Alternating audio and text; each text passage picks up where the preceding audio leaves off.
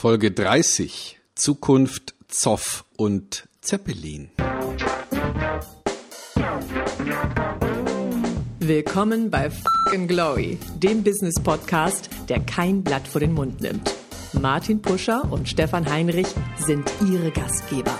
Provokateure und vielleicht auch ein kleines bisschen die Helden des modernen Geschäftserfolges. Freuen Sie sich auf Ideen, Geschichten, Vorwürfe, Misserfolge und Erkenntnisse aus der Praxis. Los geht's! Ach, wie schön ist meine Zukunft. Glück, Zufriedenheit und immer Sonne. So einfach ist es nicht mit der Zukunft. Sie ist ungewiss. Wie geht es weiter? Was kann ich erreichen? Bleibt alles so, wie ich es mir wünsche? Zukunftsforscher wissen zwar nicht, wie genau das Morgen aussieht, aber sie haben Techniken und Methoden, mit denen es einfacher wird, das Morgen und Übermorgen zu gestalten. Und wenn man dazu Zoff braucht, gerade richtig. Denn guter Zoff reinigt die Seele und kehrt so manche unliebsame Gewohnheit aus dem Zentrum der täglichen Mühen. Ob wir dafür auch einen Zeppelin brauchen? Hm, fangen wir doch erstmal mit dem Morgen an. Nichts ist so schön wie die Zukunft, denn dann kann ich mich auch morgen noch darüber freuen, mit Stefan wieder bei Fucking Glory über interessante Themen zu sprechen. Moin Stefan.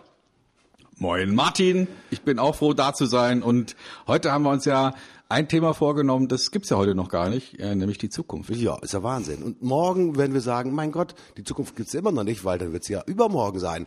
So ist das mit der Zukunft. Und es gibt ja ganz viele Menschen, schlaue Menschen, die sich über das Thema Zukunft ja Gedanken gemacht haben und das auch in Form von Zitaten äh, verewigt haben. Und einer, der mir sofort einfällt, das ist unser allseits beliebter, rezitierter Albert Einstein, der gesagt hat, ich denke niemals an die Zukunft, denn sie kommt früh genug. Ja, will mal sagen, Stefan, das ist so. Und trotzdem orientieren wir uns ja alle schon stark an dem, was wird morgen sein. Wir sind natürlich verhaftet im Heute, aber wir gucken schon immer, was wird morgen sein. Will ich morgen den Tag noch genauso gut gestalten können wie den heutigen Tag?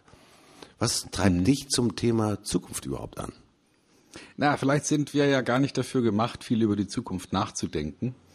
Denn wenn man sich mal anschaut, so die Entstehungsgeschichte der Menschheit, ähm, da hat sich ja im Laufe eines Lebens nicht so wahnsinnig viel am Umfeld verändert. Also wenn jemand in der Steinzeit geboren ist, dann die Wahrscheinlichkeit, dass es da irgendeinen Technologiesprung gab, ziemlich gering. Und selbst wenn man nur mal 300, 400 Jahre zurückgeht, da waren die echten technologischen Durchbrüche, die wirklich das Leben verändert haben, wirklich in der Unterzahl. Also ich könnte mir vorstellen, dass das Gehirn von Menschen und vielleicht auch von Tieren gar nicht dazu gemacht ist, so viele Änderungen zu verkraften, so viel Unsicherheit in der Zukunft zu verkraften. Und äh, ja, vielleicht ist das auch der Hauptgrund, warum heute so viele Leute sich schwer damit tun, mit diesen technologischen Anforderungen umzugehen. Lebenslanges Lernen, dauernde neue Innovationen, und trotzdem müssen wir irgendwie damit klarkommen, mit dieser Zukunft.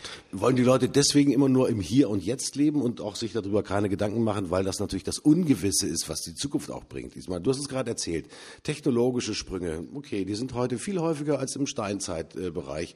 Ähm, man weiß nicht, ob ich morgen noch mal einen Arbeitsplatz möglicherweise haben werde. Denn will ich jetzt nicht sagen, dass die digitale Zukunft ihre Kinder frisst, aber ein bisschen ist da draußen natürlich schon im Umbruch. Und äh, je vielfältiger die Zukunft auf uns einströmt, also mit vielen technologischen und auch sozialen und auch politischen Veränderungen, desto unsicherer werden wir eigentlich. Ist die Zukunft eigentlich ein Sicherheitsverhinderer für das Hier und Jetzt? Fragezeichen.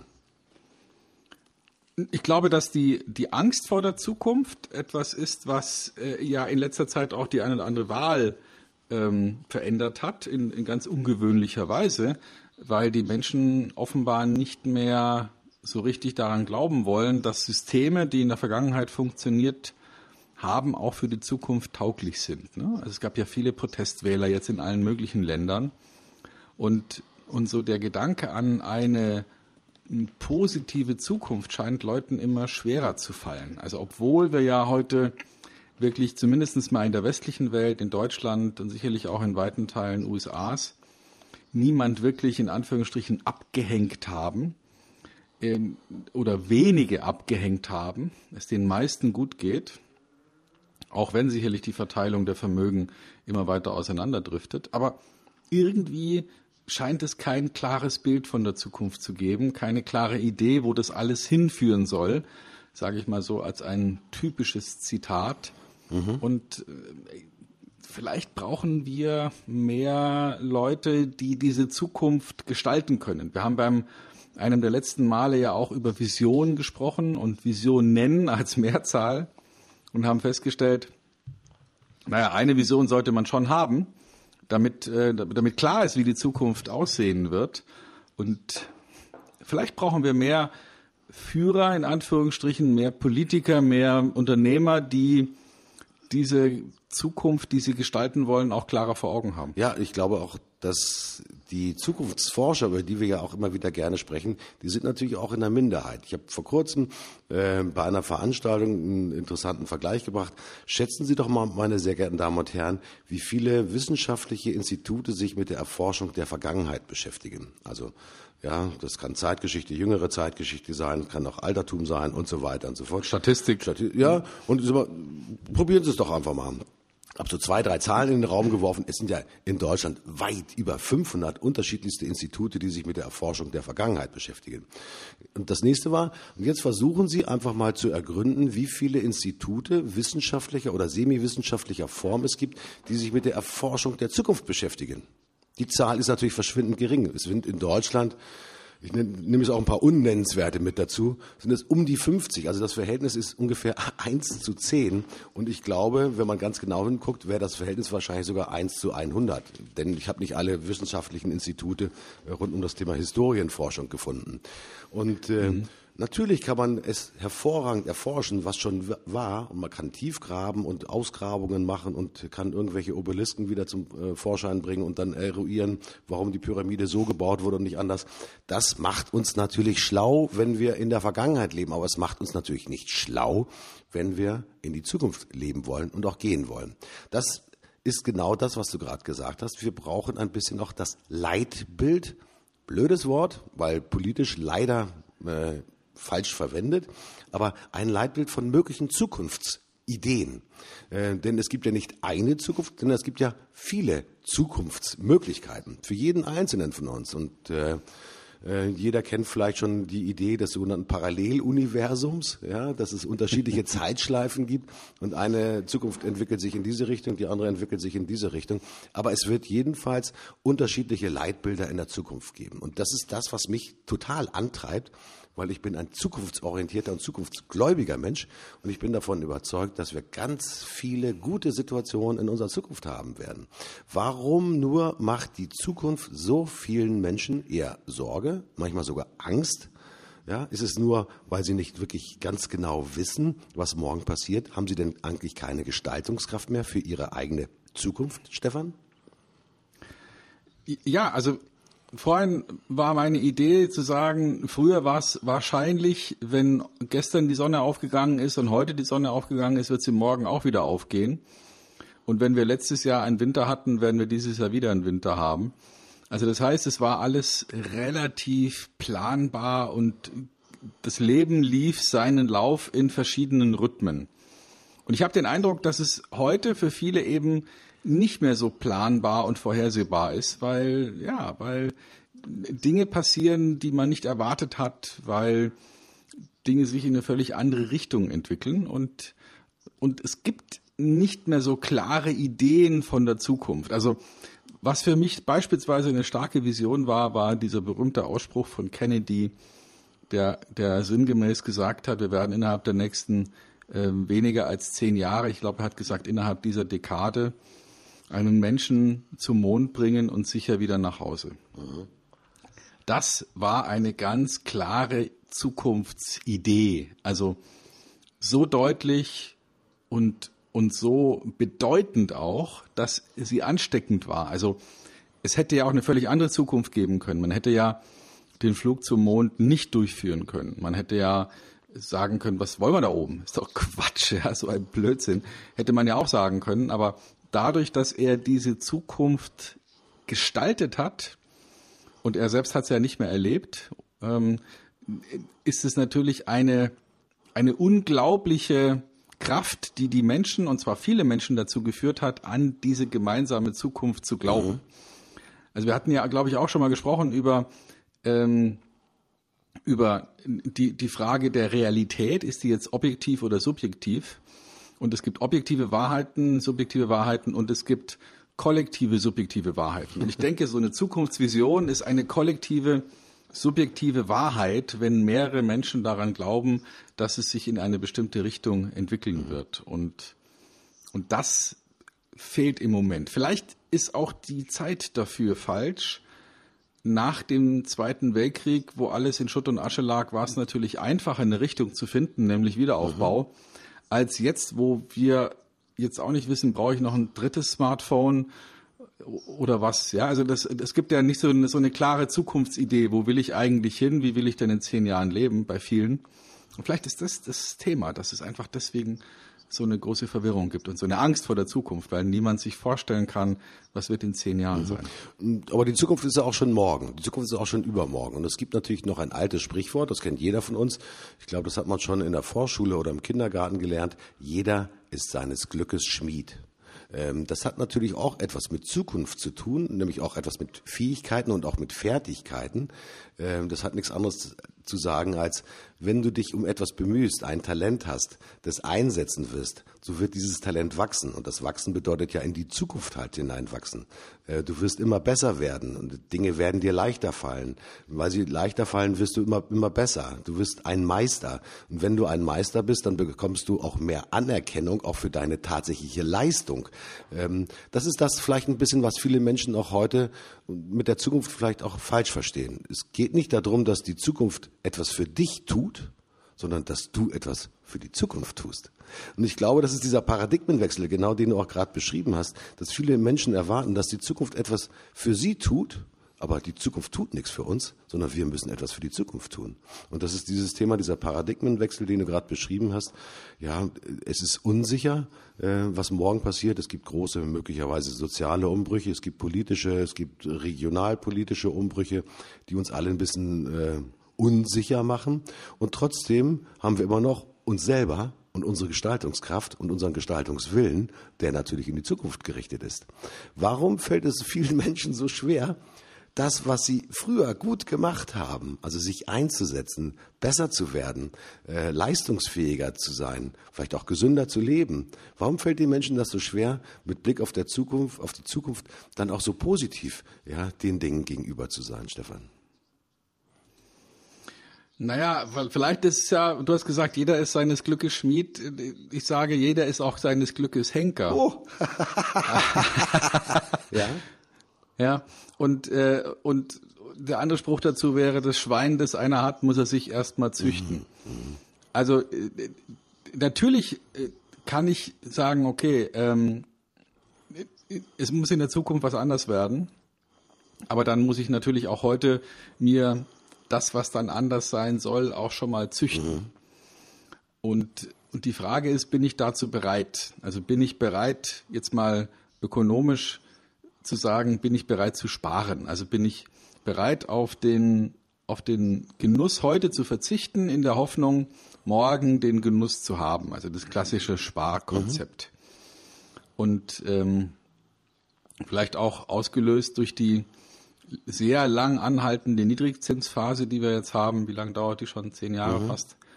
Oder länger? Mhm. Länger als mhm. zehn Jahre. Ähm, vielleicht ist das ja auch ein Grund dafür, dass wir diesen Spargedanken in der breiten Bevölkerung komplett verloren haben. Also es macht ja keinen Sinn, in Anführungsstrichen, zu sparen, weil Konsum heute oder Konsum morgen ist ja, ist ja das Gleiche. Sparen bringt keine Zinsen. Und äh, ja, vielleicht ist das ja ein Grund, ähm, dass viele auch mit diesem Konzept verschiebe den die Gratifikation auf morgen gar nichts mehr anfangen können. Mhm, mh. Ja, ich glaube, da ist wirklich nicht nur was dran, sondern das ist vielleicht auch des, des Pudels Kern, dass sich durch die Veränderung auch der geopolitischen ich mal, Währungsverschiebungen der Anreiz für morgen etwas zu tun äh, zunehmend geringer geworden ist. Ähm, das sieht man übrigens auch Äh, bei Unternehmen natürlich. Ähm, ich sage jetzt nicht unbedingt bei den ganz großen Unternehmen, vielleicht, sondern bei der Vielzahl auch der mittelständischen Unternehmen. Ich war ähm, in der vergangenen Woche bei einem bei einem Event, bei einem Workshop, da hat ein Zukunftsforscher darüber gesprochen, äh, womit sich denn wie sich Unternehmen ihre Kräfte aufteilen, wenn sie an heute denken, an morgen und an übermorgen denken. Und es war erstmal so eine theoretische Befragung. Ja, die meisten Leute haben gesagt, ja, ich bin zu ungefähr 70 Prozent im Hier und Jetzt verhaftet und ich denke zu 20 Prozent an morgen und zu 10 Prozent denke ich wirklich an das große Übermorgen. Also wie kann ich denn mein Unternehmen durch die Vielzahl der zukünftigen Wirrungen und Möglichkeiten ja zum weiteren prosperierenden Wachstum führen? Das war die Theorie. Und dann hat, hat der Professor gesagt, okay, jetzt fragen wir mal ehrlich, ja, wie viele von Ihnen denken denn an das sogenannte Übermorgen? Die Zahl von ursprünglich 10 Prozent ging runter auf Null Prozent.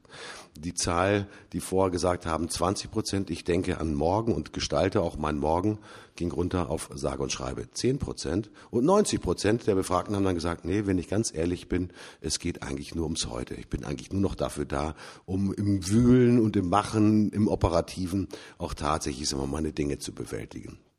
Das Interessante ist, äh, nach diesem kurzen Exkurs über die Einschätzung von Unternehmen meldete sich dann noch ein Unternehmer, so hat das dann der Professor erzählt, sie haben dabei etwas vergessen. Die Leute denken nicht nur an jetzt, morgen und übermorgen, sondern sie denken auch an das sogenannte Soi. Professor stutzte und guckte halt, was ist Soi? Dann sagte der Kollege, das ist der Shit of Yesterday. Das sind die Dinge, die ich schon mal gemacht habe und die mir immer noch nachlaufen und die ich halt mühsam heute versuchen muss, ein bisschen unter Kontrolle zu halten. Also ein klassisches Thema ist, ich glaube, so das Thema der Dieselgate, Dieselaffäre oder wie man das auch immer nennen mag. Ja, äh, Unternehmen, die sich heute mit, den, mit der Produktion von Dieselmotoren beschäftigen, haben ja nicht nur das Thema, dass sie in die Zukunft denken müssen, sondern sie beschäftigen sich primär damit, wie sie die Blechlawinen, die teuren Parkplätze, die in Amerika wirklich große Flächen ausmachen, wie kriegen sie das denn irgendwie halbwegs gemanagt, dass dieses äh, Kapital von mehreren Milliarden äh, Dollar, das darum steht, noch irgendwie ja, zu Geld machen können, um den Schaden halt zu, re, äh, zu reduzieren. Das ist der sogenannte Shit of Yesterday. Ich musste sehr schmunzeln, eigentlich, ich habe nicht nur geschmunzelt, sondern ich habe lauthals gelacht, weil ich fand das total geil. Also Shit of Yesterday gehört natürlich auch mit dazu, wenn wir uns mit der Zukunft tatsächlich beschäftigen. Wir haben ganz, ganz viele Altlasten, die wir immer noch mit uns herumschleppen und die uns daran hindern, noch tatsächlich halt in die Zukunft hineinzugucken. Stefan, mhm. ja? Wobei, wobei ich denke, dass ähm, weiß jetzt nicht, was das für eine Veranstaltung war, aber dieses ähm, Shit of Yesterday, das schreibe ich einem gewissen Herrn Hinzen mhm. zu. Mhm. Ähm, der hat da auch ein Buch drüber geschrieben, das heißt The Day After Tomorrow, Peter Hinzen. Ich glaube, er ist äh, Niederländer. Mhm. Und der hat da auch ein paar Zeichnungen dazu, ne, wie wie, wie es abnimmt, die Denkkraft in die Zukunft, obwohl wir da eigentlich die Denkkraft bräuchten und wie dieser Effekt dann nochmal durch Shit of Yesterday, SOY, enorm verstärkt wird, weil man eben permanent Probleme lösen muss, die die Vergangenheit uns mitbringt. Mhm. Und äh, mir gefällt da in dem Zusammenhang auch wunderbar der Spruch, Gott konnte nur deshalb die Welt in sieben Tagen erschaffen, weil er keine installierte Basis hatte. Wie geil ist das ja, denn? Das, ja. das, das ist ein Spruch aus der Softwareentwicklung. Ähm, weil es ist nun mal einfacher, ein, ein, völlig neues System zu konzipieren und damit an den Markt zu gehen, als äh, ein bestehendes System weiterzuentwickeln und trotzdem noch die alten Benutzer, die alten Konzepte, die alten Bedienungskonzepte, alten Datenkonzepte mhm, mhm. mit zu unterstützen. Nun wenden wir uns mal sehr stark unseren Zuhörern zu. Es gibt ja wahrscheinlich einige äh, von unseren Zuhörern, die sagen, Shit of Yesterday kenne ich, denn ich habe auch so meine Altlasten. Wenn man, keine Ahnung, in den 40 oder 50ern ist, sind es manchmal auch Beziehungen, die vielleicht gescheitert sind. Manchmal sind das ja auch Altlasten, die man dann immer noch mit sich herumträgt. Ja, Beschädigungen, die man vielleicht emotionaler Seite aus diversen äh, äh, Beziehungen halt mitgenommen hatte, die man auch in die neue Beziehung mit halt hineinträgt. Dann werden sich so manche fragen, Stefan, wie kann ich mich denn frei machen von der Last der Vergangenheit und wie kann ich mich breit machen für die Segnungen und für die schönen Dinge der Zukunft. Habe ich ein Unternehmen, habe ich natürlich auch das Unternehmen mit einer Buchführungslegende Ich sage das jetzt einfach mal. Ja, der äh, Staat obliegt uns als Unternehmer, dass wir zehn Jahre lang die kaufmännischen Belege aufbewahren müssen. Also wir haben ja auch permanent Shit of Yesterday sozusagen physikalisch auch im Rucksack und im Huckepack mit dabei. Was können wir denn heute äh, unseren Zuhörern empfehlen? Wie kann ich denn so das Päckchen der Altlasten tatsächlich beiseite legen? Vielleicht mit kleinen Übungen, um einfach, ich sag mal, fit zu werden für die Zukunft. Hast du da eine Idee? Ja, also vielleicht kann man ja ähm, um einfach auch Platz zu machen für Sachen, die wir jetzt tun müssen für die Zukunft, eine Not-to-Do-List mal kreieren. Mhm. Also sich auch mal überlegen, was sind denn Sachen, die wir nicht mehr machen wollen und was sind denn ähm, Dinge, die wir abschaffen wollen, die wir weglassen werden und die wir umbringen müssen. Also einfach, weil wir feststellen, wir brauchen diesen Report nicht mehr, wir brauchen diesen Kunden nicht mehr, wir brauchen vielleicht auch dieses Produkt nicht mehr und auf die Art und Weise einfach Raum schaffen, Platz schaffen, auch in den Köpfen, um Dinge zu tun, die in der Zukunft mhm, passieren sollen. Mhm. Und ja, es, es gibt einen, einen Kollegen, den ich sehr schätze, das ist der Pero Micic, der ist ähm, Zukunftsforscher. Ich werde den auch mal in den Show Notes verlinken und der hat einen, ähm, der hat mehrere Bücher geschrieben, aber jetzt beziehe ich mich mal auf eins. Das heißt die fünf Zukunftsbrillen. Mhm. Und äh, er hat, ist Unternehmer, berät also viele Konzerne, zum Teil auch Großkonzerne und ist ein, ein, ein Mensch, der es schafft, dieses Zukunftsdenken wunderbar auf die, auf die unternehmerische Perspektive zu übersetzen. Weil eins ist klar, niemand kann die Zukunft vorhersagen. Natürlich auch kein Pero Micic und, und niemand, der in der Zukunft oder für die Zukunft forscht, kann das vorhersagen. Aber wir können uns natürlich so aufstellen, dass wir in der Zukunft wahrscheinlich überleben werden. Und dazu ist es notwendig, sich einfach mal verschiedene Szenarien zu überlegen, die dann vielleicht auch zu bewerten, sich zu überlegen, wo wollen wir hin? Was ist emotional am stärksten anziehend? Was ist, ähm, was ist vielleicht auch die stabilste Lösung für die Zukunft? Also nicht alle, alle Chips auf ein Feld setzen, sondern sagen, Mensch, was ist vielleicht auch robuster? Mhm, mhm, und dann mal überlegen, was, was für unterschiedliche Zukunftsszenarien habe ich denn da? Und jetzt wirklich mal ganz reduziert, er sagt, es gibt fünf Brillen, die man da aufsetzen kann, um sich, um in die Zukunft zu schauen, nämlich die wahrscheinliche, die überraschende, die gestaltbare, die erstrebenswerte und die geplante. Mhm. Und wenn ich jetzt auch mit, mit diesen unterschiedlichen Brillen in meine Zukunft schaue, dann überlege ich mir, was könnte alles passieren? Was streben wir an? Was könnte uns sozusagen kalt überraschen? Äh, was können wir selber aus der heutigen Sicht tatsächlich alleine gestalten, ohne Umwelteinflüsse? Mhm. Was streben wir an? Und was, was nehmen wir jetzt tatsächlich in die Planung rein? Und ähm, mit dieser Vielfalt kann man sich dann tatsächlich ein, eine Zukunftsstrategie schaffen, die man natürlich dann auch unterwegs ab und zu mal anpassen darf, um nicht sicher zu sein, aber wahrscheinlich sicher mhm. zu sein. Also auch das Thema Risikoabschätzung aufzumachen, das gefällt mir außergewöhnlich gut, auch diese Idee von dem Pero Micic. Ähm, ich mag das, wenn Menschen auch in Szenarien denken. Und ich meine, du hast jetzt fünf äh, Brillenarten auch genannt, die wahrscheinliche, überraschende, das Gestaltbare, das Erstrebenswerte und, und auch das Planbare. Und das ist ja der Möglichkeitsraum, in den wir uns halt hineinbewegen können. Ähm, das Wahrscheinliche ist ja das, was wir heute schon sehen. Also es gibt eine neue Bundesregierung, äh, die wird voraussichtlich folgende Entscheidungen treffen. Das Überraschende, lass mich ganz kurz bei dem Überraschenden bleiben, das ist ja das nicht Vorhersehbare, sondern es kommt von irgendeiner Seite, kommt irgendetwas auf uns zu, ähm, ob das nun äh, ein, ein Sturm ist, der halt die Bahngleise sperrt und ich komme nicht pünktlich zu einem ganz wichtigen Termin, wäre dann halt in dem Augenblick überraschend. Ich habe mich ein halbes Jahr vorbereitet, versuche dorthin zu fahren und das ist der einzig mögliche Termin mit den ganz wichtigen Entscheidern und ja, diese Überraschung äh, tritt tatsächlich ein, dass ein, was ich, ein Baum auf die Zuggleise äh, fällt und ich äh, habe fünf Stunden Verspätung als Beispiel. Wobei dafür braucht man nicht unbedingt einen Baum auf den Gleisen. Das geht auch anders mit der Deutschen Bahn manchmal. äh, wobei ich immer noch ein riesengroßer Fan der Deutschen Bahn bin. Das muss ich auch noch mal ganz, ganz klar sagen. Ähm, viele Dinge kann man ja wirklich adaptieren. Also das Wahrscheinliche ist ja etwas, wo ich sagen kann, hm, wenn alles sich so weiterentwickelt, ist die Eintrittswahrscheinlichkeit halt relativ groß. Äh, das Gestaltbare liegt ja in einem selber. Also hier kann ich durch eigenes Zutun, durch eigene Fähigkeiten, durch eine Not-to-Do-Liste, die ich habe, mir Freiräume schaffen, um halt wirklich mit meinen eigenen Fähigkeiten und meiner Leistungsfähigkeit wirklich etwas für die Zukunft zu schaffen. Das Erstrebenswerte ist ja auch so ein bisschen das Wishful Thinking. Also was möchte ich für mich in der Zukunft erreichen? Sehe ich mich äh, 365 Tage im Jahr nur noch an einem karibischen Strand äh, sitzen und mit dem großen C äh, in den Sand schreiben, leck mich am Arsch, äh, du Welt. Ja, das ist ja vielleicht für den einen erstrebenswert. Und das andere ist das Geplante, dass man halt auch tatsächlich Ressourcen in die Hand nimmt, heute in die Hand nimmt, um für morgen halt gut vorbereitet zu sein. Was mich so ein bisschen an, den, an der Zukunft, an diesen fünf Zukunftsbrillen ein bisschen stört, ist, Stefan, wirklich, Vier Dinge kann ich selbst in die Hand nehmen.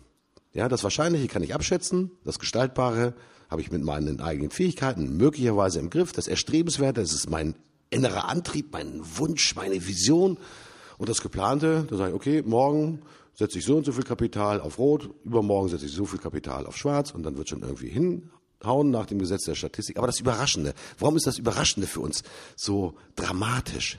Weil das Thema, ich kann es überhaupt nicht einschätzen, kann man das Überraschende nicht doch planen? Naja, schau, also was wäre denn zum Beispiel jetzt, ich, ich spinne jetzt mal rum und einige werden ja den Podcast dann hören, wenn er aktuell ist. Also wir sind ja hier in Deutschland noch nicht fertig mit der Regierungsbildung. Was wäre denn, jetzt fange ich mal an zu spinnen, wenn keine Koalition zustande kommt ähm, und der Bundestag auf Neuwahlen ähm, geht, weil es einfach keine Regierungsbildung gibt. Das ist ja so dann gedacht, ne? wenn man keine Regierung bilden kann, dann gibt's Neuwahlen.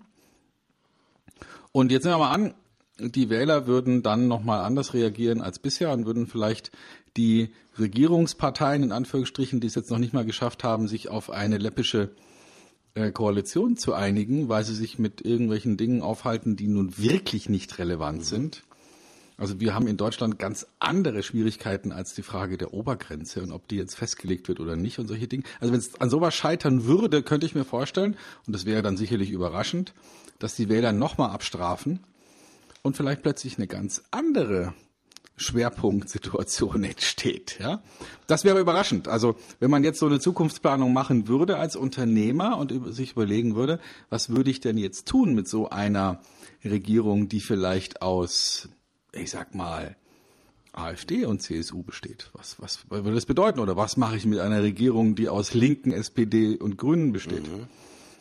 Ähm, und das könnten jetzt zwei Szenarien sein. Das wären jetzt beides überraschende Zukunftsszenarien, aber man kann das ja mal zu Ende denken und überlegen, müssen wir uns dann, müssen wir dann den Laden zumachen oder haben wir dann noch Ideen, wie wir uns trotzdem positionieren mhm. können? Ich denke, dass es in die Richtung geht. Ja, also wirklich mal zu spinnen und zu sagen, wenn es maximal in die Hose geht, ähm, was, äh, was würde denn dann passieren? Äh, das Interessante ist, wenn ich in der, in der Hochschule bin und mein, mit meinen Studenten über das Thema Projektmanagement spreche, gehört natürlich auch das Thema Risikoabschätzung immer mit dazu. Und ähm, das Offensichtliche ist, dass man zunächst, ohne sich anzustrengen, an die offensichtlichen Risiken denkt. An die mhm. weniger offensichtlichen Risiken zu denken, das kostet halt wirklich Zeit und Anstrengung.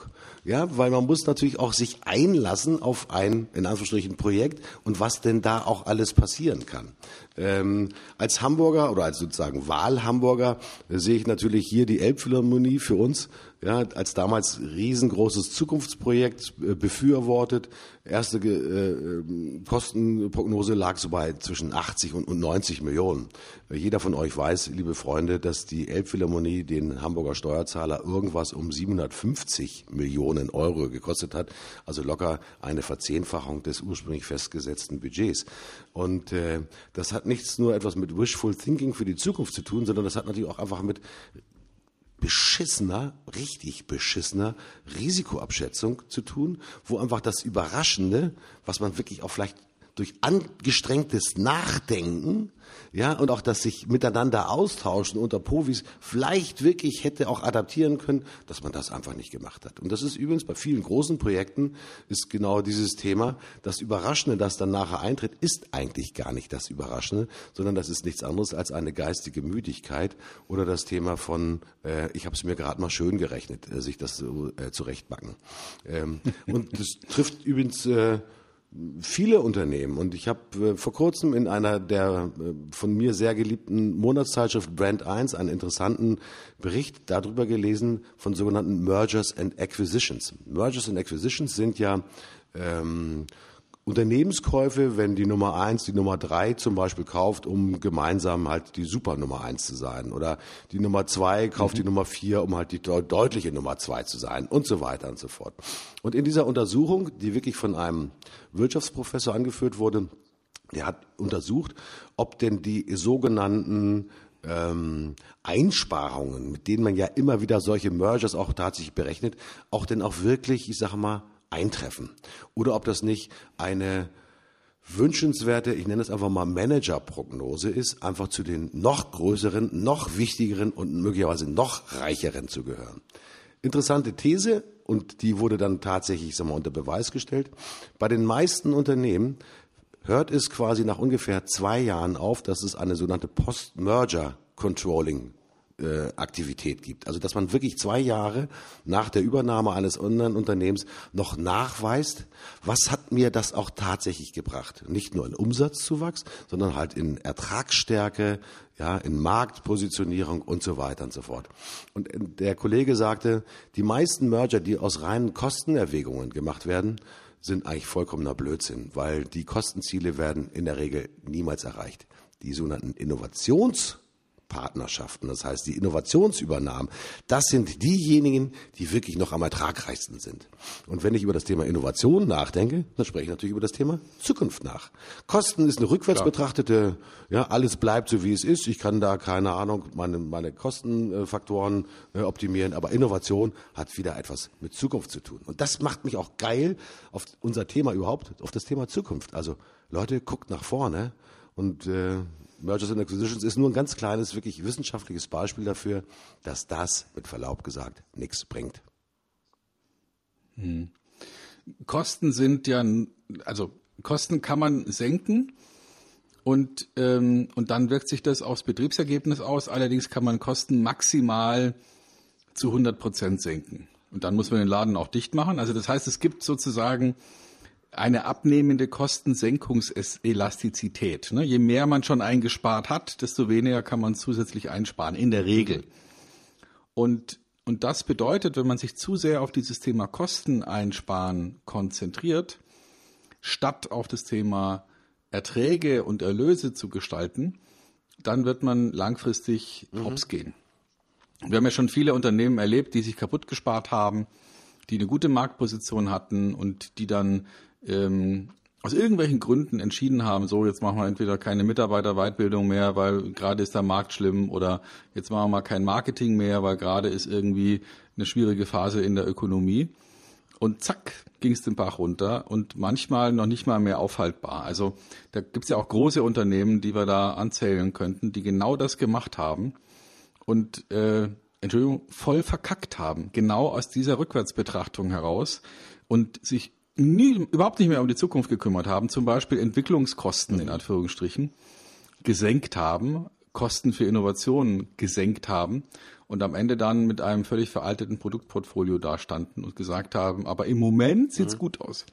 Vielleicht auch einer der Gründe, warum man ähm, variable Bezahlung von Führungskräften mit ganz vielen Ausrufezeichen belegen sollte und genau hingucken sollte, ob das eine gute Idee ist weil man kann ja immer nur aus der Vergangenheit äh, betrachten, ob das eine gute Entscheidung war äh, oder die Vergangenheit betrachten und nicht, ob es eine gute Entscheidung war für die Zukunft. Ich kenne so manches amerikanische Unternehmen. Äh, eins fängt mit H an und hat einen Doppelnamen, geht mit P weiter.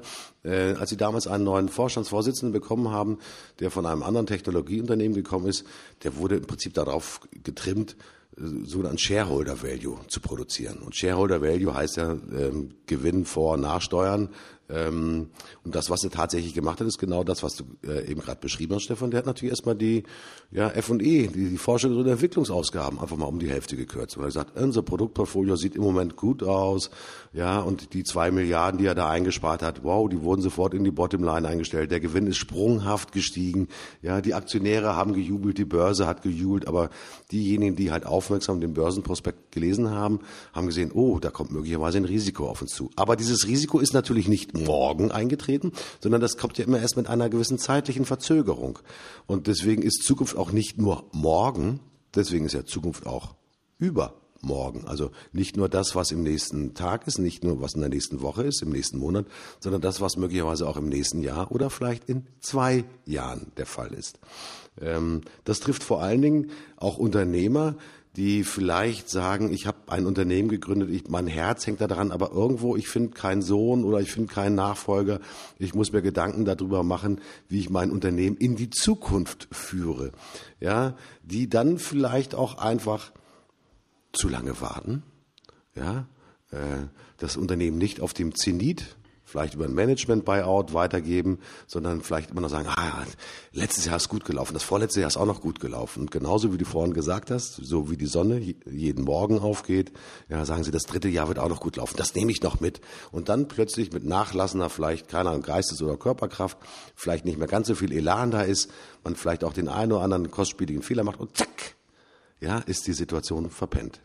Ähm, Zukunft ist sicherlich eine Geschichte, die immer, ja, im Morgen und im Übermorgen liegt. Ähm, aber was ganz wichtig ist, das hast du zum Thema Pero Micic ja auch gesagt, was ist erstrebenswert, was kann ich gestalten und was kann ich planen. Und das ist halt das, was viele Unternehmer aus meiner Sicht heraus, ich nehme mich da gar nicht aus, zu selten machen, denn wir wühlen schon ganz gerne im täglichen Operativen. Ich fange morgen mit meiner Not-to-Do-Liste an, Stefan. ja, sehr schön. Das finde ich gut. Vielleicht ist es ja für die Zukunftsgestaltung auch gut, wenn es ab und zu mal Zoff gibt. Ja, weil Zoff, ähm, ich interpretiere jetzt Zoff mal so, dass es äh, uns erschüttert mhm. auf irgendeine Art und Weise, äh, eine Unzufriedenheit ausbricht über den Status quo, vielleicht auch eine Provokation dafür gesorgt hat, dass wir den Status quo, also die Gegenwart, anders wahrnehmen. Und ähm, ja, also ich finde, finde Zoff manchmal gar nicht so schlecht. Vielleicht sogar ist es ganz gut, wenn man Zoff herbeiführt, um so eine Reinigung, ein reinigendes Gewitter, wie es ja so schön heißt, mal herbeizuführen und zu schauen, wie kann man, also aus Zufriedenheit gibt es keinen Änderungswunsch und, und vielleicht brauchen wir ja Zoff ab und zu mal, um so eine Gemütlichkeit auch zu erschüttern und zu sagen, ja, hm, ähm, wir machen nicht so weiter wie bisher. Wir sagen nicht, ich wüsste nicht, was ich falsch gemacht habe. Wir sagen nicht, ähm, alles ist mhm. gut, wie es ist. Weil es ist ja nicht, es war ja gestern. Und der kurze Moment heute, der, der dient ja nur dazu, um, um in die Zukunft zu denken. Und vielleicht brauchen wir auch wirklich öfter mal, auch in Unternehmen, ich sag mal, stilvoll ausgetragenen Zoff. Ja, ich glaube, vielleicht ist es auch, wenn ich das im eigenen Unternehmen nicht kann, dann sollte ich mir vielleicht einen Zoff-Manager oder einen Zoff-Trainer holen. Der, der ganz, ganz bewusst, ich finde äh, den Aspekt total spannend. Ich versuche das aber auch äh, zu übersetzen in die Vielzahl der Unternehmen, in denen ich tätig war oder in die ich halt hineingucken darf. Das ist schwierig in einem ähm, organisatorischen Gefüge äh, auch wirklich das Thema auch des, äh, wie hast du es gesagt, des ähm, äh, nicht der, äh, der Zoff, äh, der Stil, das, das, das Stilvolle auch. Das Stilvolle. Ah, das Stilvolle ähm, ja. Weil Zoff hat ja auch mal so ein bisschen, oh, Krakelen, ja, ich gehe dir an die Gurgel und äh, ich nehme das nicht an, was du mir sagst. Ich bin vollkommen anderer Meinung, also auch mit einer gewissen, gewissen Impulsivität und auch kraftvoll und sich dann auch, Männer machen das ganz besonders gerne, sich aufbauen und ja, so Gorilla-Gehabe auch so ein bisschen äh, zu haben, um halt wirklich mit Zoff und mit Druck dann, ich sag mal, seine eigene Position zu verteidigen. Aber der moderierte Zoff, Der interessiert mich. Den finde ich ja mega spannend, Stefan. Das ist nämlich, wenn ich zu dir sagen würde, also mein lieber Stefan, äh, ich weiß, dass du in vielen Unternehmen unterwegs und tätig bist. Du kennst natürlich auch viele dienstleistenden Unternehmen. Bitte hilf uns doch mal, dass wir einen moderierten Zoff-Event haben. Ja, wo wir halt auch mit Thesen äh, konfrontiert werden und die wir auch, ich sag mal, dann ja, durch den äußeren Impuls auch tatsächlich, ich sage mal, äußern können, ohne dass jetzt der Chef äh, sagt, oh Gott, was sagt der Mitarbeiter XYZ, sondern das ist halt wirklich eine moderierte, stilvolle, in die Zukunft hineinreichende Zoff-Veranstaltung, wo sicherlich auch einfach der Grad der Unzufriedenheit, der ja immer irgendwo ist, ja, auch wirklich sehr gezielt wie eine schnell wachsende Pflanze an die Oberfläche gebracht wird, um zu zeigen, okay Leute, der Chef sagt jedes Mal, ich soll diesen scheiß Report machen, aber der liest den sich niemals durch. Ja, als Beispiel. Ja, weil das einfach so eine bescheuerte, beschissene, mega kacke Routine ist. Äh, Routine ist manchmal positiv, aber manchmal ist sie natürlich auch mal echt hinderlich. Also ich bin ein riesengroßer Freund, jetzt plötzlich, bei einer Spontanität folgend, ja, zu sagen, ich glaube, diesen organisierten Zoff, das finde ich eine geile Geschichte, aber es braucht auch denjenigen, der in der Lage ist, diesen Zoff zu initialisieren, zu inspirieren und natürlich auch zu moderieren, weil Zoff um des Zoffes willen, das ist nichts anderes als Energievergeudung. Wenn du sagst, und das ist deine These, Zoff ist geil, wenn es darum geht, bisher bestehende Dinge, die vielleicht nicht zukunftsreif sind, auch bewusst zu hinterfragen und sich auch bewusst zu trennen von Dingen, die man Shit of Yesterday immer mit sich herumträgt, die man aber nicht mit sich herumtragen muss. Mhm. Und, und die Frage ist ja auch, also der Zoff, der kann ja auch dadurch entstehen, dass ich unzufrieden bin mit, mit dem, was ist oder mit dem, was ich tue. Mhm.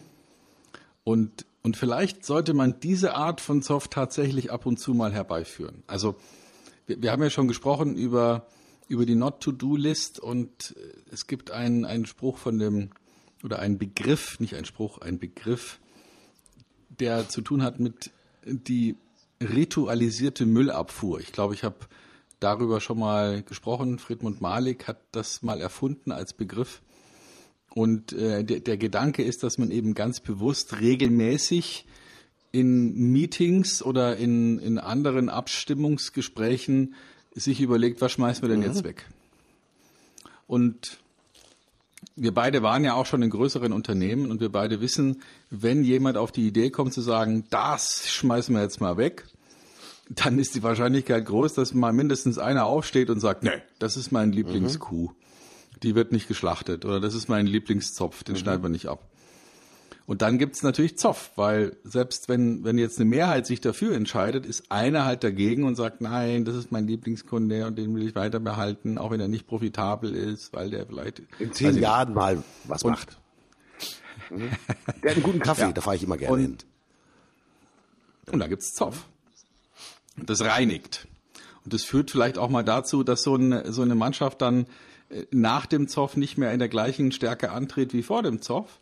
Aber es hilft ja auch. Ne? Also wir haben es ja gerade im Fußball erlebt. Ähm, relativ zackig hat der FC Bayern da eine Entscheidung gefällt und hat dann aus der Not heraus äh, etwas getan, was wir wissen jetzt noch nicht, ob das eine gute Entscheidung war, aber Zoff führt dazu, dass Dinge sich äh, verändern. Und, äh, und das ist, glaube ich, gut. Vielleicht sollte man überlegen, ob man nicht so einen Zoff-Beauftragten ähm, einstellt in größeren Unternehmen. Oder vielleicht sollte man auch die Zoff-Kultur, also diese Streitkultur, wieder unterstützen, dass Menschen lernen, wirklich zu argumentieren. Und äh, das finde ich, finde ich grundsätzlich mal. Zoff würde ich dann übersetzen mit zeitliche Opportunities for Friends. Also mehr Möglichkeiten schaffen, weil Zoff heißt, da ist für mich das Wort auch von Möglichkeiten mit drinne. Ja, in dem Augenblick, wo ich Zoff mache, mache ich auch wieder ja meinem Unbehagen, dem wird, dem gebe ich Raum, ja, das auch tatsächlich zu äußern und auch tatsächlich zu artikulieren. Aber es hat auch etwas mit genau dieser ritualisierten Müllabfuhr zu tun, weil das, was ich nicht mehr drinne habe, gibt mir einfach neue Möglichkeiten und auch einfach neuen Raum. Denn ich kann mir schon vorstellen, dass natürlich mal gerade bei vielen Unternehmen durch das Wühlen im Tagesgeschäft äh, sich ganz viele Dinge auch einfach immer wieder einschleifen, ja, und man sie auch sehr routiniert, aber trotzdem mit sehr viel Mühsal und Last, also auch zeitlicher Last, einfach über die Bühne bringt. Aber immer wieder auch genau diese Frage zu stellen, okay, Leute, wofür und lohnt sich das? Ich bin ein großer Fan davon, die Leute nicht einzustellen. Ich glaube, so der, der Zoff-Beauftragte im Unternehmen, äh, die, die gibt's ja sowieso. Das sind halt manchmal so ein bisschen die Besserwisser und diejenigen, äh, die äh, Veränderungen eher gnadenlos ablehnen und dann, wenn man etwas verändern will, ja sagen, nein, den Kunden kann ich nicht abgeben, ja, das ist so furchtbar und das an dem Produkt habe ich zehn Jahre lang entwickelt. Ich habe, wir haben zwar kein Stück verkauft, aber das wird sich irgendwann verkaufen, ja und so weiter und so fort. Das ist ja ich glaube, der Impuls muss von draußen kommen. Also das ist meine Wahrnehmung. Mhm. Ähm, und es reicht auch nicht, Bücher äh, zu lesen, im Sinne eines äh, Friedmund Malik, der über die ritualisierte Müllabfuhr spricht. Ich glaube, man muss auch tatsächlich diese stabile Persönlichkeit haben, die einem ja immer wieder auch ein Stück weit genau diesen Spiegel der Möglichkeiten und auch der Nichtmöglichkeiten vor Augen hält. Das bedarf aber schon auch einer großen organisatorischen Erfahrung und auch einer großen persönlichen Stabilität, so will ich das mal formulieren, weil der Softmanager ist ja nicht derjenige, der Streit einfach nur vom Zaun bricht und dann äh, den Raum verlässt und dann äh, die Leute fallen übereinander her und dann nachher die Reste aufkehrt, sondern er soll es ja einem Ziel entgegenführen. Zoff hat auch etwas mit Zielorientierung zu tun. Ist übrigens ZO, Zielorientierung. Ja, steckt alles mit drin in diesem Wort von Zoff. Ja. Sehr schön. Ja, das gefällt mir. Und äh, also zwei Ideen dazu. Ähm, zum einen könnte man ja überlegen, ob man nicht sich die URL sichert, äh, zoffbeauftragter.de. Die gibt's nämlich noch, die ist frei. Ich habe gerade darüber ja. nachgedacht, ob ich das anfangen will, aber äh, momentan habe ich dann doch kein Interesse, nochmal einen neuen Geschäftsbereich aufzubauen. Aber vielleicht könnte man mit dem Zoffbeauftragten tatsächlich was erreichen. Und die andere Idee etwas ernster gemeint. Es gibt eine sportliche Disziplin des Debattierens. Mhm, mhm. Ich habe da neulich ähm, die Erfahrung gemacht äh, im Zusammenhang mit unserem Lions Club. Da hatten wir da einen Vortrag und haben das dann auch selber ausprobiert. Da gibt es wie in einer Liga bestimmte Regeln.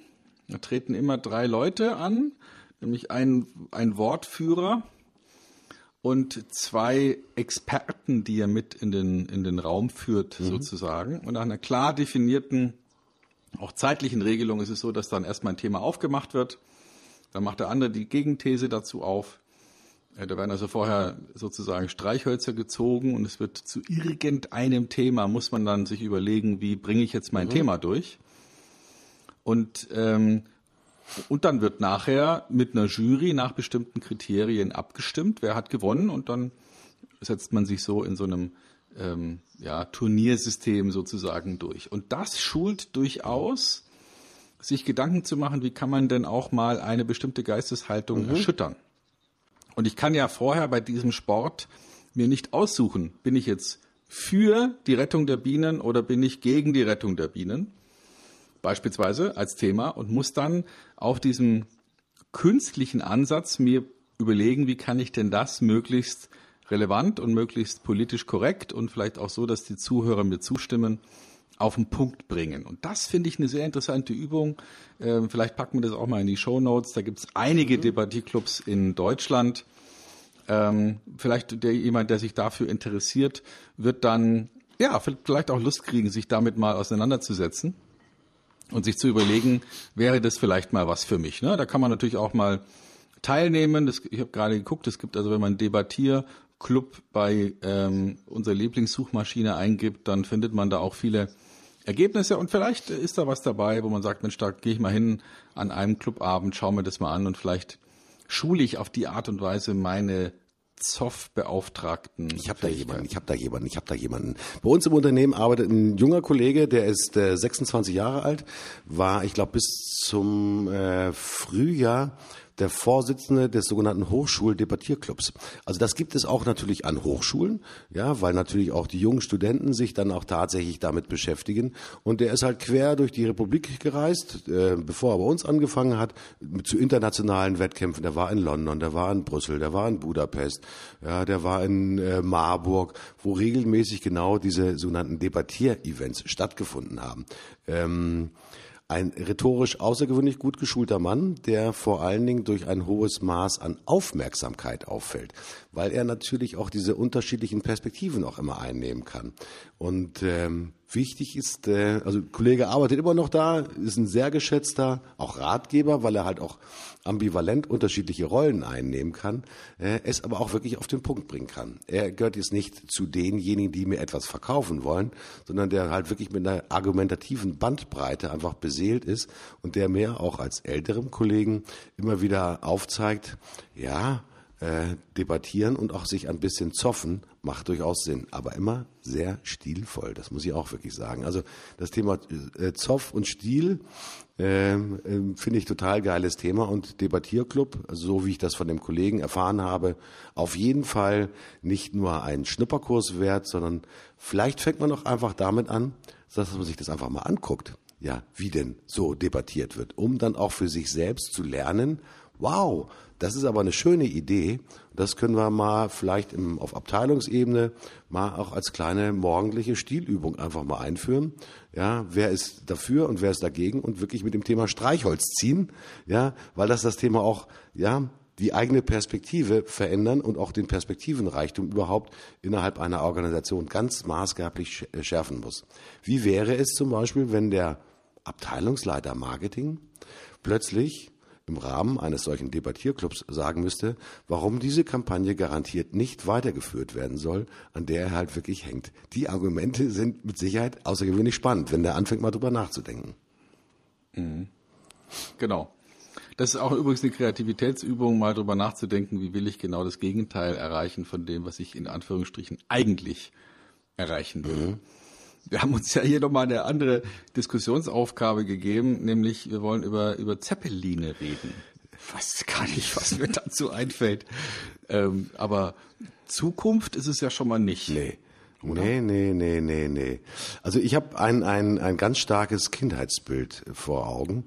Ähm, ich bin auf ein, in einer Kreisstadt in der Lüneburger Heide äh, groß geworden und ich kann mich noch dran erinnern, äh, dass wir plötzlich in den Garten hinausgelaufen sind mit dem Finger gen Himmel gezeigt haben und alle gerufen haben, Zeppelin, Zeppelin, Zeppelin, weil das eine, eine unheimlich beeindruckende Erscheinung eigentlich auch an dem, an dem Himmel war. Diese sogenannte silberne oder grausilberne Zigarre, die da fast lautlos ja, durch die Lüfte geschwebt ist. Und das, die ist ja, sind ja nicht besonders schnell, die Dinger. Und heute feiern sie eigentlich nur noch so als, als Werbeballons ähm, ja, ihr, ihr Dasein. Es gab mal, ich weiß nicht, ob du dich dran erinnern kannst, eine unheimlich groß geplante Investitionsmaschinerie, die ein das größte Zeppelinwerk im Brandenburg gebaut hat, wo der sogenannte Cargo-Lifter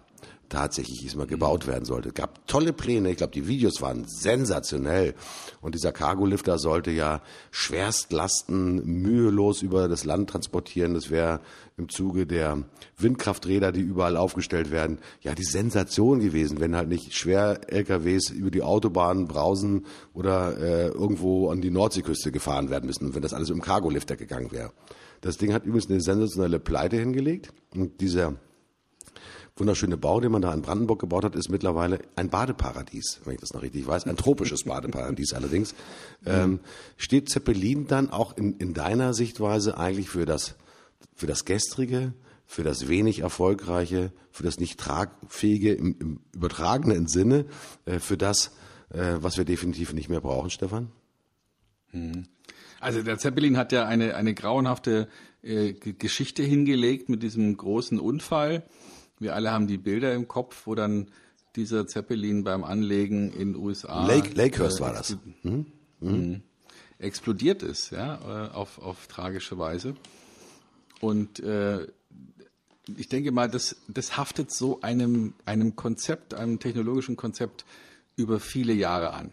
So, so ein Ding. Ja, also so wie natürlich dann auch die Überschallflugzeuge im Prinzip von der, von der Liste verschwunden sind nach diesem grauenhaften Unfall in Paris. Also ich glaube, dass solche, solche Desaster dazu führen, dass man auch eine Technologie dann relativ schnell entsorgt. Mhm.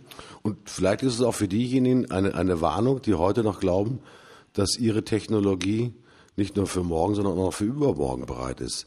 Ähm, ich würde es mal nicht nur sozusagen als ja, Prinzip der Historie sehen, sondern das ist auch eine, eine Warnung, die ausgesprochen wird. Denn der Zeppelin wurde zu der Zeit natürlich gefeiert als technologisches Meisterwerk, das halt über viele Jahre die Luftfahrt ja tatsächlich dominieren wird. Ja, und diese, nach all diesen tollen sozusagen Schlagzeilen, dann halt dem, ja, der Explosion der Hindenburg in, Link, äh, in Lakehurst, ist was passiert? Eigentlich der ganz schnelle Niedergang. Die Zeppelinwerke Friedrichshafen, ZF Kurzform, die gibt's natürlich heute immer noch. Ja, wenngleich heute die Zeppelinwerke Friedrichshafen natürlich nichts mehr mit Zeppelinen zu tun haben, außer vielleicht im Museum, das es dort noch gibt, sondern das ist mittlerweile einer der großen und bekannten Automobilzulieferer. Also auch natürlich dahinter steckt natürlich nicht immer nur der Niedergang, sondern natürlich auch die Möglichkeit einer neuen Aufstellung und einer neuen Orientierung. Also Technologie äh, ist nicht für die Ewigkeit geschaffen, sondern sie ist immer nur für eine bestimmte, ich sag mal, Zeit adäquat und wird in der Regel durch irgendetwas Neueres, Schnelleres, Komfortableres, Sicheres äh, auf jeden Fall abgelöst. Technologie ist nichts anderes als eine Zeiterscheinung. Mhm. Und was mich dann froh stimmt, ist, dass man auch mit den Erfahrungen der Vergangenheit doch noch was anfangen kann. Also es gibt ein Projekt, vielleicht hast du davon gehört, von Google, ähm, das Loon, das Projekt Loon, L-O-O-N. Mhm. Können wir auch gerne nochmal in die Show Notes den Link mit reinpacken. Und das ist ja fast schon eine revolutionäre Idee, die sicherlich auch viel mit, mit Zeppelins Idee gemein hat, nämlich, dass man durch ein ähm, einen Ballon, der ähm, sozusagen äh, nach einem ganz einfachen Prinzip seine, seine Schwebehöhe verändern kann, indem er einfach die spezifische Gewicht verändert. Mhm. Also jetzt mal für die, für die Techniker, es ist ein Ballon, der innen drin nochmal einen zweiten Ballon hat und in diesen zweiten Ballon dann schwere Luft reinpumpen kann um dadurch das spezifische Gewicht ähm, zu verändern und deswegen rauf und runter schweben kann. Mhm. Und das ist deswegen sinnvoll, weil es in unterschiedlichen Luftschichten, also oberhalb der 20 äh, Kilometer Abstand von Erdoberfläche, unterschiedlichste Windrichtungen gibt. Mhm. Und wenn man also jetzt die Höhe verändert, könnte man unterschiedliche Strömungseffekte ausnutzen und damit schafft man ein selbstlernendes System von mehreren unabhängigen Ballons, die jeder für sich ungefähr einen 40 Quadratmeter Radius LTE abdecken mhm. und die untereinander kommunizieren und auf die Art und Weise auch in Landstriche LTE-Abdeckung bringen können, wo eine traditionelle Versorgung mit Kabeln und Erdausbau absolut nicht relevant mhm. ist. Das finde ich, find ich in hohem Maße interessant, dass äh, Google in solche Projekte investiert, also diesen unendliche Geld, das sie offenbar ja verdienen, in solche Zukunftsprojekte steckt, um sich zu überlegen, dann auf der Basis von solchen Konzepten vielleicht auch mal zukünftig völlig neue Geschäftsmodelle zu entwickeln. Aber da ist wieder der Zeppelin mit drin, weil das ist ja das Prinzip Zeppelin. Mhm. Einfach sozusagen dadurch, dass man das spezifische Gewicht von, von diesem Ballon verändert, ähm, grundsätzlich mal die, die Höhenveränderung hinzukriegen und den Rest ähm, beim Zeppelin sind es jetzt Motoren, aber da ist es die Ausnutzung von Winden, um dahin zu kommen, wo man hin will. Das finde ich total interessant, mhm. dass dann solche Konzepte doch nicht für immer tot sind. Mhm. Äh, aber natürlich sozusagen technologisch in die Neuzeit übersetzt. Und äh, ja. einfach, da hat jemand nochmal richtig drüber nachgedacht, äh, wie man ein, ja, früher, ich sage mal, mit Motorkraft angetriebenes System heute ja, energetisch so sauber tunen kann, um einfach die natürlichen Ressourcen, in dem Fall Windenergie, tatsächlich nutzen kann, um halt wirklich, ich sag auch gerade in schwer zugänglichen Ländern, Afrika als Beispiel, ja, halt hier eine vernünftige LTE-Abdeckung hinzukriegen. Ähm, und äh, wer schon mal versucht hat, in, in Afrika äh, Erdkabel zu verlegen, der hat mit Sicherheit seine eigenen Erfahrungen gemacht, denn die wurden spätestens zwei Tage später wieder ausgegraben. Ist halt, mhm. ist halt letztendlich so. Ähm, es ist nicht mein, ist äh, erlebtes Beispiel, was auch äh, dokumentiert ist. Also da zeigt sich im Prinzip, dass eine alte Technologie durch frischen Geist, durch gute Überlegungen eigentlich wieder in die Neuzeit findet. Finde ich total geil, Stefan. Mit einem kleinen Blick auf die Uhr, mein lieber, mhm. lieber Stefan, sehe ich, dass wir auf die Stunde zusteuern und vielleicht heute mal nicht so wahnsinnig überziehen wie sonst immer. Mhm. Weil unser Ziel ist ja durchaus, dass wir so in der Stunde bleiben. Ähm, ja, du willst wahrscheinlich sagen, lass uns äh, über die Woche sprechen. Ja. Äh, Gab es irgendetwas, was dich, ich sag mal, so richtig gepiekst hat, was dich genervt hat, was dich richtig erfreut hat? Äh, wir haben ja schon festgestellt beim letzten Mal, Freude überwiegt vor Nerverei. ja, also ich würde jetzt, äh, würde jetzt gar nichts rausgreifen wollen, was mir wirklich auf die Nerven gegangen ist, weil es war eine, eine interessante Woche, eine schöne Woche. Ähm, vielleicht eine Sache, die, die, die mich immer wieder ärgert, ist, wenn, wenn bei Diskussionen, und da gab es eine Diskussion über ein ganz bestimmtes Thema, in einem Online-Post in einer Gruppe bei Facebook, dann stört mich, wenn Menschen so eine Basta-Diskussionskultur äh, an den Tag legen und sagen, also erstens, du, du hast total Unrecht äh, und, und folgendermaßen ist es. Mhm. Mm, man kann natürlich schon sagen, ich lehne die Idee ab oder ich lehne dieses, diesen, dieses Thema ab, aber wenn man es dann nicht begründet, ist es immer schwierig. Und äh, also was mich, was mich freuen würde, und da sind wir vielleicht auch wieder bei dem Thema Zoff und Diskussionskultur, wenn, wenn wir häufiger daran arbeiten zu sagen, ich bin mit deiner, mit der Sache nicht einverstanden, aber der Mensch ist immer noch in Ordnung. Und wenn man da nicht so ein generelles Du-Depp-Syndrom ähm, mhm. äh, bringen, sondern sagen, okay, ich bin inhaltlich nicht deiner Meinung und trotzdem habe ich aber noch eine gewissen, einen gewissen Anstand, eine gewisse Würde übrig und sage, okay, inhaltlich disagree, ja, lass uns, lass uns darauf, uns darauf einigen, dass wir uns nicht verstehen, aber trotzdem dann nicht sozusagen den Menschen diskreditiert. Das, das fände ich ganz mhm. gut. Würde ich auch gut gestört. finden, aber die Krakela, um sie nochmal anzusprechen, scheinen ja einen großen Zulauf zu haben und ähm, manchmal ja, ist es vielleicht auch so eine, so eine politische Unzeit, in die man sich dann hineinbewegt. Was mich gefreut hat in der vergangenen Woche, ich hatte zweimal die Chance, einem Zukunftsforscher zu lauschen. Und äh, das Schöne ist, wenn man den Zukunftsforschern lautet, äh, lauscht, könnte man ja vermuten, die haben ein ähnliches Bild von der Zukunft. Ähm, haben sie gar nicht, sondern die haben unterschiedliche Szenarien. Ja, die einen, was überall drin ist, ist das Thema Digitalisierung und das Zeitalter der sogenannten Singularität, also wo halt durch die äh, schnell anwachsende Maschinenkapazität äh, unser Leben sich doch ganz nachhaltig verändern wird. Ähm, ich habe keinen Zukunftsforscher gesehen, der mir nur ein negatives Szenario gezeigt hat. Ähm, und das zeigt mir wieder, dass unser Thema Zukunft heute wohl gewählt war, weil die Zukunft liegt in unseren Händen. Und äh, das macht mich so glücklich. Und all diejenigen, die ich gesehen habe, die im Auditorium gelauscht haben, die haben manchmal nachdenkliche Gesichter gehabt, aber niemand war verärgert, weil jeder möchte auch in der Zukunft gut leben. In diesem Sinne mehr Zukunftsforscher, die uns neue Ideen und Leitbilder auch einer möglichen Zukunft letztendlich präsentieren. Das war mal ein tolles Erlebnis in, in den, äh, ja, eigentlich sozusagen in den letzten zwei Wochen. Stefan, wir gucken nach vorne. Ähm, das Z ist vorbei. Mein Gott. Aber gute Nachricht, liebe Freunde, wir haben ja gar nicht mit dem A angefangen, sondern wir sind ja einfach mal frisch reingestiegen bei Fucking Glory und haben uns ganz wilde Themen herausgesucht. Aber deswegen ist das nächste Thema das A. Und äh, wenn ich über das A nachdenke, dann habe ich das German Angst vor allen Dingen vor Augen, mein lieber Stefan. Ja, das ist mir auch sofort eingefallen. Angst finde ich cool. Und ähm, was wir natürlich tun sollten, ist, wir sollten auch über über die Arbeit reden. Ui. Die Qualität von Arbeit und, und die Zukunft vielleicht von Arbeit. Ja, und äh, wenn wir bei Arbeit und Angst sind, dann gibt's immer noch so etwas wie einen Aberglauben. Ja, man glaubt halt, dass bestimmte Dinge so sein werden. Das sind so die Ideen, die sich über viele Jahre gehalten haben. Also der Aberglaube. Ja, wie äh, ich treffe alle Entscheidungen mit dem Kopf. Totaler Aberglaube, totaler Blödsinn. Darüber werden wir auf jeden Fall beim nächsten Mal diskutieren. Ich freue mich drauf, Stefan. Ich freue mich auch drauf. Arbeit, Angst und Aberglaube, das äh, findet demnächst statt. Ich sage danke für die Stunde, lieber Martin, und melde mich ab. Ich sage auch Tschüss, freue mich bis zum nächsten Mal. Das war Martin Puscher. Bis zum nächsten Mal. Tschüss.